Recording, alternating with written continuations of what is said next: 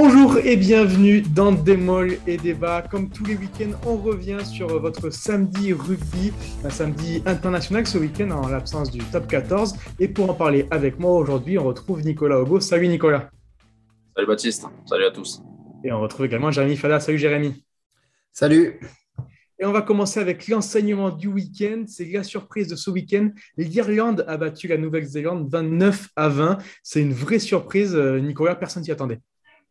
Oui, alors les Irlandais restaient quand même déjà sur une victoire face à ces mêmes Néo-Zélandais à domicile. Euh, effectivement, on voyait euh, la Nouvelle-Zélande arriver en Europe avec l'envie de, battre encore des records et des records. Et on ne voyait pas qui c'est qui allait les arrêter. Et il y a eu un véritable grand match aujourd'hui à Dublin. Euh, entre l'Irlande et, la Nouvelle-Zélande, les Irlandais ont fait un match stratosphérique dans l'intensité qu'ils ont su mettre, euh, notamment devant dans les ballons au sol. Ils ont privé les blagues de ballon et ils sont allés 8 minutes dans les 22 mètres des blagues. Et même euh, l'écart au score est finalement pas si important que ça par rapport à, la même mise qu'ils ont eu sur le ballon. Ils ont privé les blagues de ballon et, et sans deux exploits des All Blacks, comme ils savent le faire sur deux, ballons de récup ou sur deux petits ballons laissés en route, eh ben, le score aurait été euh, beaucoup plus à l'avantage des Irlandais. Jérémy, c'était d'accord, c'est une vraie surprise. Il y a des choses à exploiter pour les Bleus avant le match de la semaine prochaine? Ouais, bien sûr qu'il y, a des choses à exploiter, mais euh, c'est une surprise évidemment. On pensait peut-être pas les Irlandais capables euh, de renverser les Blacks à, ce point-là. Après, je me rappelle moi d'une interview que j'avais fait avec Michael Cheka il y a quelques années quand il était sélectionneur de l'Australie, qui venait de battre les Blacks et qui disait en fait, il n'y a pas de, secret contre les Blacks, c'est les plus forts. Euh, par contre, le seul truc, il faut arriver à les faire sortir de, leur feuille de route, de leur ligne conductrice, parce que si on les laisse dérouler, on est mort. Et la meilleure moyen, c'est de prendre le score. Et je crois que quand l'Irlande euh, parvient enfin à prendre le score dans ce match, ça finit par dérouter euh, complètement les Blacks et ça les fait sortir en fait de, leur de, leur conviction, de leur, conception de jeu, et ça les oblige à, ben voilà, à sortir de, leur feuille de route. Et c'est ce qui les fait un petit peu déjouer. Et c'est ça que l'équipe de France fera faire. Euh, hier soir, à la conférence de presse du capitaine d'avant-match, Antoine Dupont euh, le disait, il disait quand même, ils les ont mis sous pression euh, tout le temps, parce que les Français, ils ont regardé le match, évidemment. Et il retenait que les Irlandais ont mis sous pression le, ces Blacks absolument tout le temps. Et je crois que, ouais, s'il y a une chose à retenir, c'est ça il faut retenir ça. Hein. C'est 80 minutes euh, d'un combat où les Irlandais ils ont été euh, monstrueux sur chaque euh, centimètre de terrain. Hein. Ils n'ont rien lâché. C'est vraiment l'exemple à suivre effectivement pour l'équipe de France. Est-ce qu'on sera capable de maintenir ce, niveau d'intensité sur chaque, sur chaque ballon pendant 80 minutes? Parce que là, les, Irlandais ont été très, très, très, très forts. Mais après, Nico, j'allais te dire, bon, voilà, on en débat nous toutes les semaines du rugby. Hein ça reste un jeu simple. Hein. Une fois qu'on arrive à, gagner la conquête du jeu au sol, les, les, zones de collision et à ralentir les sorties de balles, typiquement les Blacks, si vous leur laissez de la vitesse et de la fluidité, c'est évidemment la meilleure nation du monde. Dès lors qu'on ralentit les sorties de balles, ça devient une nation un peu plus ordinaire. Et par contre, ce qui est un peu plus inquiétant, et ça c'est Antoine Dupont qui l'a très bien souligné aussi, c'est qu'il dit, moi j'ai vu une équipe euh, de Nouvelle-Zélande sous pression, vraiment beaucoup, mais à l'arrivée qui avait quelques miettes a réussi à, tenir le score et qui a été à deux doigts de renverser le match sur absolument rien en, fin de rencontre. Et ça, c'est inquiétant. C'est-à-dire que contre eux, il faut être très bon, il faut espérer qu'ils soient, soient moins bons. Et pourtant, malgré tout, il faut quand même une part de réussite parce qu'ils sont quand même capables de gagner dans, dans ce genre de contexte. C'était même dingue qu'ils mènent à la mi-temps parce qu'ils étaient complètement dominés en première période et ils menaient à la mi-temps les Blacks alors que l'Irlande avait déjà fait une première mi-temps exceptionnelle. Donc, euh, effectivement, sur euh, deux ballons, ils, avaient réussi à marquer 10 points. C'était fou euh, l'efficacité. Voilà donc pour, pour le match phare de ce samedi, donc l'Irlande qui domine 29-20 la Nouvelle-Zélande et comme on l'a dit, le, score ne reflète pas la domination irlandaise sur l'ensemble du match. Voilà, énorme performance des Irlandais. On passe tout de suite à, à la question qui fâche et puisque les numéros 1 mondiaux ont perdu, la question est la voici. Est-ce que ce n'est pas aujourd'hui l'équipe de France qui peut le plus prétendre à cette place de numéro un mondial? Quel est ton avis, Jérémy? Bah, Pour moi, euh, non. Parce que sur le talent, euh, sur les promesses, euh, sur des projections, oui, peut-être. On espère tous qu'on sera champion du monde en 2023. Il n'empêche, aujourd'hui, cette équipe de France, si elle a séduit et si elle laisse augurer des, lendemains qui chantent, elle n'a encore rien gagné. Elle n'a pas gagné de titre. Et tu dis à juste titre que les All Blacks ont perdu. Mais dans le même week-end, euh, les champions du monde sud-africains ont gagné mhm. et les vice-champions du monde anglais ont gagné aussi. et ont gagné de, manière assez convaincante d'ailleurs contre l'Australie de, de 17 points. Donc je pense que ces équipes-là, alors je ne sais pas si elles sont aussi talentueuses, si elles ont autant de ressources que l'équipe de France aujourd'hui, peut-être pas, mais elles ont quand même un vécu collectif, et notamment du très haut niveau, qui aujourd'hui est supérieur au 15 de France. Et, ce 15 de France, il a encore besoin de construire. Et je crois que cette tournée d'automne, ça peut être, ça peut être un socle euh, importantissime pour la suite. Voilà, battre la Géorgie euh, ce dimanche, évidemment. Et ce match contre les All Blacks, il arrive vraiment au bon moment. Voilà. Si on bat les All Blacks euh, en plus dans une semaine, je crois qu'on va vraiment faire un grand pas dans la construction de ce groupe. Très bien. Ton avis, Nicolas? Ah, Je pense aussi que les Sud-Africains en fait, nous montrent sur cette tournée euh, qui sont quand même encore la référence euh, mondiale absolue en termes d'efficacité et de résultats, parce qu'on pensait cette équipe, on ne savait pas trop où elle en était, avait sans jouer, ils sont revenus, ils ont fait des matchs euh, bon, qui ne nous avaient pas vraiment emballé face aux Lions britanniques, mais l'enjeu était tellement fort, on était vraiment dans une mais ils avaient gagné. bras de fer. ils, avaient, ils, avaient, remporté ce bras de fer tant bien que mal. ça, vous voyez, ça nous éclatait. Et puis là, ils arrivent en Europe et ils vont gagner au Pays de Galles et puis ils gagnent en Écosse, qui était quand même euphorique après leur victoire euh, la semaine dernière contre l'Australie, les Écossais. D'ailleurs, ils ont quand même fait un bon match hein, encore euh, face aux Sud-Africains, mais les Sud-Africains, ils sont, ils sont, ils sont, ils sont cliniques. Ils imposent leur rugby quoi qu'il arrive et franchement, ils ont marché sur tout le monde. Très bien. Donc, sur les promesses, si je résume, les Français ont peut-être le, plus de talent, le plus de promesses pour les années à venir. Mais voilà, non, n'ont pas encore cette, cette, qualité-là qu'ont les meilleures nations mondiales aujourd'hui, comme vous l'avez cité, donc l'Afrique du Sud, la Nouvelle-Zélande évidemment, ou encore l'Angleterre, pour gagner ces matchs et, gagner ces titres. On enchaîne avec vos coups de cœur et vos coups de gueule, et on commence tout de suite avec euh, votre coup de cœur sur, sur les féminines, c'est ça? Ouais, ben ouais, on est, on est obligé, j'allais dire, voilà, c'est c'est un coup de cœur vraiment sympa, mais ça vient aussi dans une logique des dernières années, notre équipe de France féminine qui fait que progresser, en même temps qu'elle prend du, de la place aussi dans le, dans le rugby français, et c'est bien mérité. Aujourd'hui, euh, bah, ce week-end, l'équipe de France féminine a battu les Black Ferns. J'espère qu'elles auront montré la voie pour, pour, euh, pour les garçons. Euh, la Nouvelle-Zélande, ça reste quand même une référence hein, sur la scène mondiale, même si on peut penser que la meilleure équipe du monde, c'est l'Angleterre.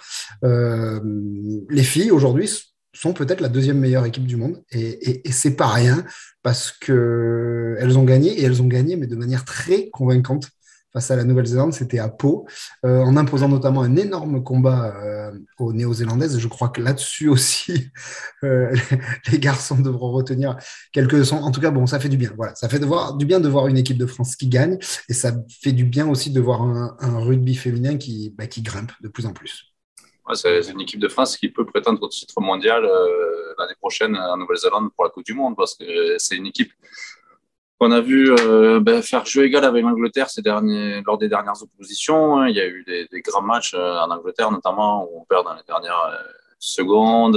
Et cette, équipe de France donc, bataille et match avec les meilleures nations et, les bat régulièrement, notamment la Nouvelle-Zélande. Donc c'est un grand pas vers, vers quelque chose de, de très très grand.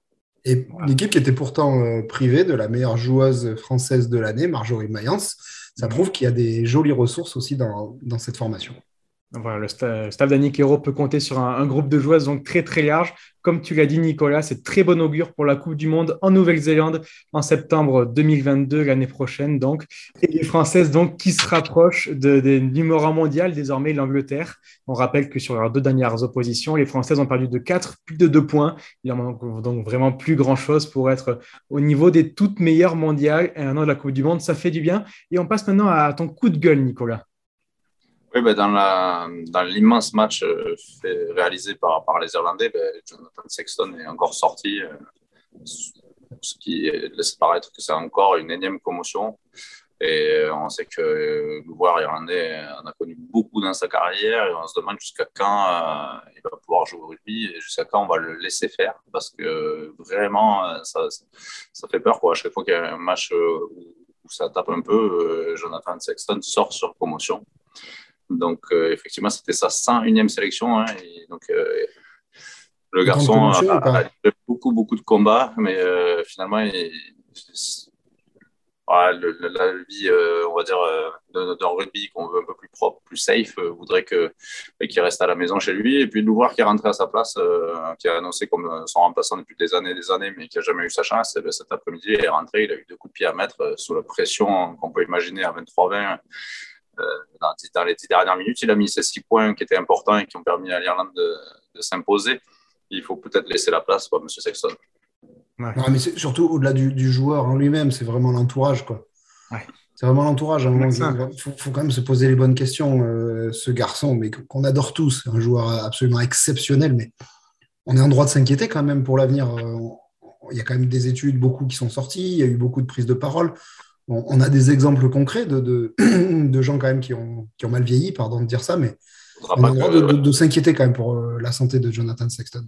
Faudra pas que Jonathan Sexton ou son entourage viennent se plaindre dans 5 ans quand on parlera de démence précoce comme pour certains joueurs ou de choses de ce style-là parce que bon, ne pouvaient pas dire qu'ils ne savaient plus quoi, qu'ils ne savaient pas. Oui, Je suis tout à fait d'accord avec vous, messieurs, et on va finir l'émission comme toujours avec le prono, donc le match phare de ce week-end que l'on attend tous, le match de ce dimanche après-midi entre la France et la Géorgie. La France est évidemment archi favorite. Euh, Jérémy, toi qui bosses beaucoup sur, le 15 de France, dans quel état tu, tu sens les, Bleus d'Antoine Dupont, nouveau capitaine, euh, avant cette rencontre contre une équipe un peu plus faible? On a dû beaucoup leur parler de la Nouvelle-Zélande, surtout cette semaine. Bah, alors, il y a certainement un brin de mauvaise foi chez eux. Eux nous assurent qu'ils sont focalisés à 200% sur la Géorgie. Et, je peux vous dire que depuis une semaine, ça a été dur de leur arracher deux ou trois mots sur la Nouvelle-Zélande, même un seul. Je crois que le seul qu'on a eu, c'est Antoine Dupont qui a analysé le match, comme je le disais tout à l'heure, d'Irlande, Nouvelle-Zélande. Euh, voilà, ils veulent pas griller les étapes. Après, on va pas, on va pas être crédule. Hein. Depuis le début, euh, ils savent qu'il y a la Nouvelle-Zélande pour terminer cette tournée. Cette tournée qui a été lancée par un succès, il faut le rappeler, un succès contre l'Argentine, c'était le, plus important. Un succès qui n'a pas levé non plus tous les doutes notamment euh, dans le combat au sol, sur les phases de collision, le jeu au sol, euh, où on n'a pas été souverain. Il y a besoin de se rassurer encore face à la Géorgie. Voilà, tu, demandes un pronostic. Moi, je ne vois pas comment la France pourrait être inquiétée par les Géorgiens, même si cette équipe progresse, même si la plupart des joueurs jouent, jouent, en France en top 14. voilà, l'équipe de France, l'équipe qui va aligner demain, il y a deux, trois roulements ici et là. Elle a quand même très fière allure. Maintenant, elle a besoin de convaincre, elle a besoin de, repères encore collectifs, d'automatisme. On va évidemment, je pense, évoquer la question de, de Jalibert Ntama qui, qui, repasse un test demain et qui seront bon, à, quasiment à coup sûr alignés encore dans, six jours, sauf euh, cataclysme euh, face à la Géorgie. Donc, cette équipe, elle a besoin de poursuivre sa route et pour poursuivre sa route, il faut gagner de manière convaincante face à la Géorgie. Pour toi, Nicolas, quels sont les, joueurs qui ont euh, de plus de cartes à jouer demain? Qu'est-ce que tu vas suivre en particulier à part Jalibert Ntama, comme on l'a dit, on en reviendra juste après? Je pense qu'il faut s'intéresser au petit nouveau. Euh, le bel qui va rentrer à l'aile, on l'attendait cette première sélection. Euh, on va peut-être aussi s'attendre à, regarder cette troisième ligne avec Aldrit et Jelonche alignés ensemble. Même Macalou. Même Macalou, bien sûr. Mais euh, donc c'est un, nouveau dispositif. On va voir comment ça marche. a priori, avec, on va jouer donc avec un ailier en troisième ligne, si j'ai bien compris. Euh, donc, ça, on amène un peu de vitesse. Je pense que c'est aussi pour vouloir déplacer un peu plus vite le jeu, éloigner les, les Géorgiens de leur phase de, prédilection euh, du jeu au sol et du combat frontal. Peut-être qu'on va essayer de, mettre un peu de volume.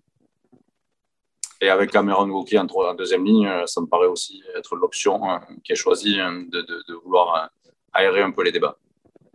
Voilà, donc pour les, joueurs à suivre donc face à, la Géorgie, on en a parlé tout à l'heure déjà, le sujet inévitable, Jalibert, Ntamak, Ntamak, Jalibert, comme, vous voulez. Deuxième chance, deuxième fois qu'ils sont alignés ensemble. Comme tu le disais, Jérémy, c'est quand même signe qu'on devrait les voir contre les Blacks. Et cette fois-ci, face à la Géorgie, au moins, on devrait les voir normalement face à, un pack qui avance. C'est peut-être le, gros avantage pour cette association.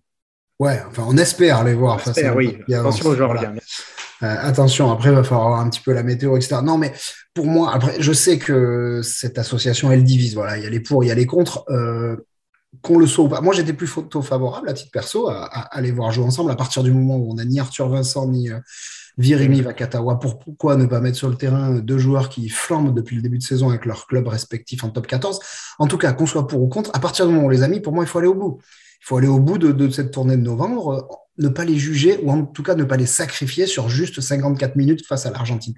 Oui, ça a été un échec, certes, mais est-ce que ça a été juste l'échec de Jalibert Ntamak Moi, je crois pas. Ça a été l'échec euh, du, jeu au sol dans sa globalité. Pardon. Et donc, du coup, pour trouver de l'avancée, il a fallu remettre de la puissance au, milieu de terrain, ce que le staff a fait avec l'entrée de, Jonathan Danti. Il n'empêche, euh, aujourd'hui, ils ont encore des, repères euh, communs à trouver les deux.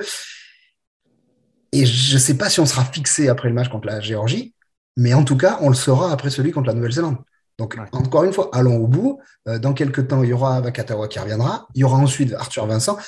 Et plus le staff aura de cordes à son arc en vue de 2023, mieux ce sera. Et on sera peut-être bien content en arrivant sur la Coupe du Monde 2023 de pouvoir changer de stratégie suivant les matchs, suivant les blessures, etc.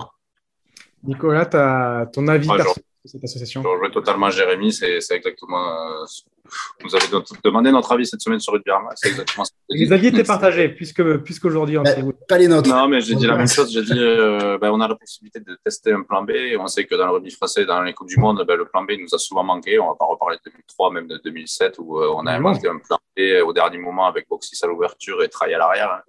Donc, ça a été un peu préjudiciable en demi-finale. On sait qu'en 2003, c'est la pluie qui est venue.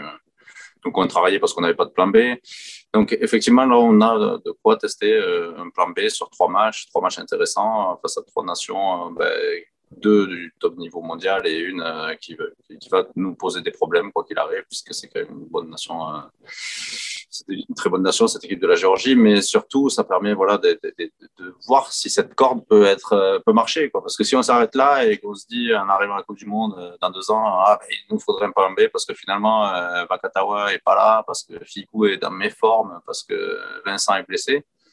Euh, ça ne sera pas à ce moment-là qu'il faudra se demander si on peut enfin aligner Jalibert et Tamak ensemble et s'ils ont des repères communs. Il faudra qu'ils les aient et que ce plan B, on ait en tout cas des certitudes qui marchent ou qui ne marchent pas et qu'on passe faire euh, complètement autre chose et que ça soit peut-être un autre centre qui vienne euh, à la place euh, de Akatawa, Vincent ou Ficou.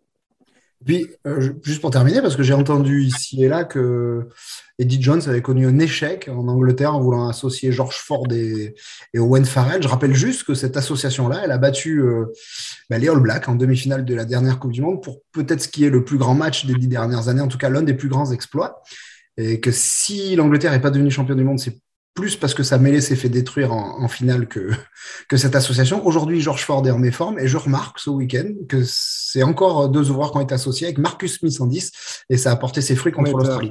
Juste pour dire, je ne dis pas que c'est la solution miracle, loin de là, je dis juste que ça peut fonctionner. Voilà, puisque Nicolas, tu parlais de, plan B, on rappelle qu'on a quand même fait une Coupe du Monde avec une finale de Coupe du Monde avec Morgan Parra en 10. Donc voilà, il faut être prêt à, tout pour, pour cette équipe de France et, et Coupes du Monde qui sont longues et intenses et éprouvantes pour les joueurs. On finit donc, puisque c'est le prono, avec euh, votre pronostic, messieurs. J'imagine forcément une victoire de la France. Un écart de points à, nous conseiller, Jérémy euh, Moi, je dis plus 30 pour la France. Ah ouais, un bel écart de points. Nicolas Je suis optimiste. Oui, bah, j'étais sur plus 25, euh, mais après, euh, ça va se faire en deuxième mi-temps quand même. Ouais, Les finisseurs, les fameux finisseurs. les fameux finisseurs vont, vont, faire la diff. Voilà, donc merci beaucoup messieurs pour cette émission. France-Géorgie, donc c'est le match phare de ce dimanche à suivre évidemment avec sur tous nos supports Midi Olympique et rugbyrama.fr comme toujours pour avoir toutes les infos, toutes les réactions après la rencontre. Voilà, ça se passera sur nos deux médias. Bon week-end, bon dimanche de rugby à toutes et à tous. Au revoir.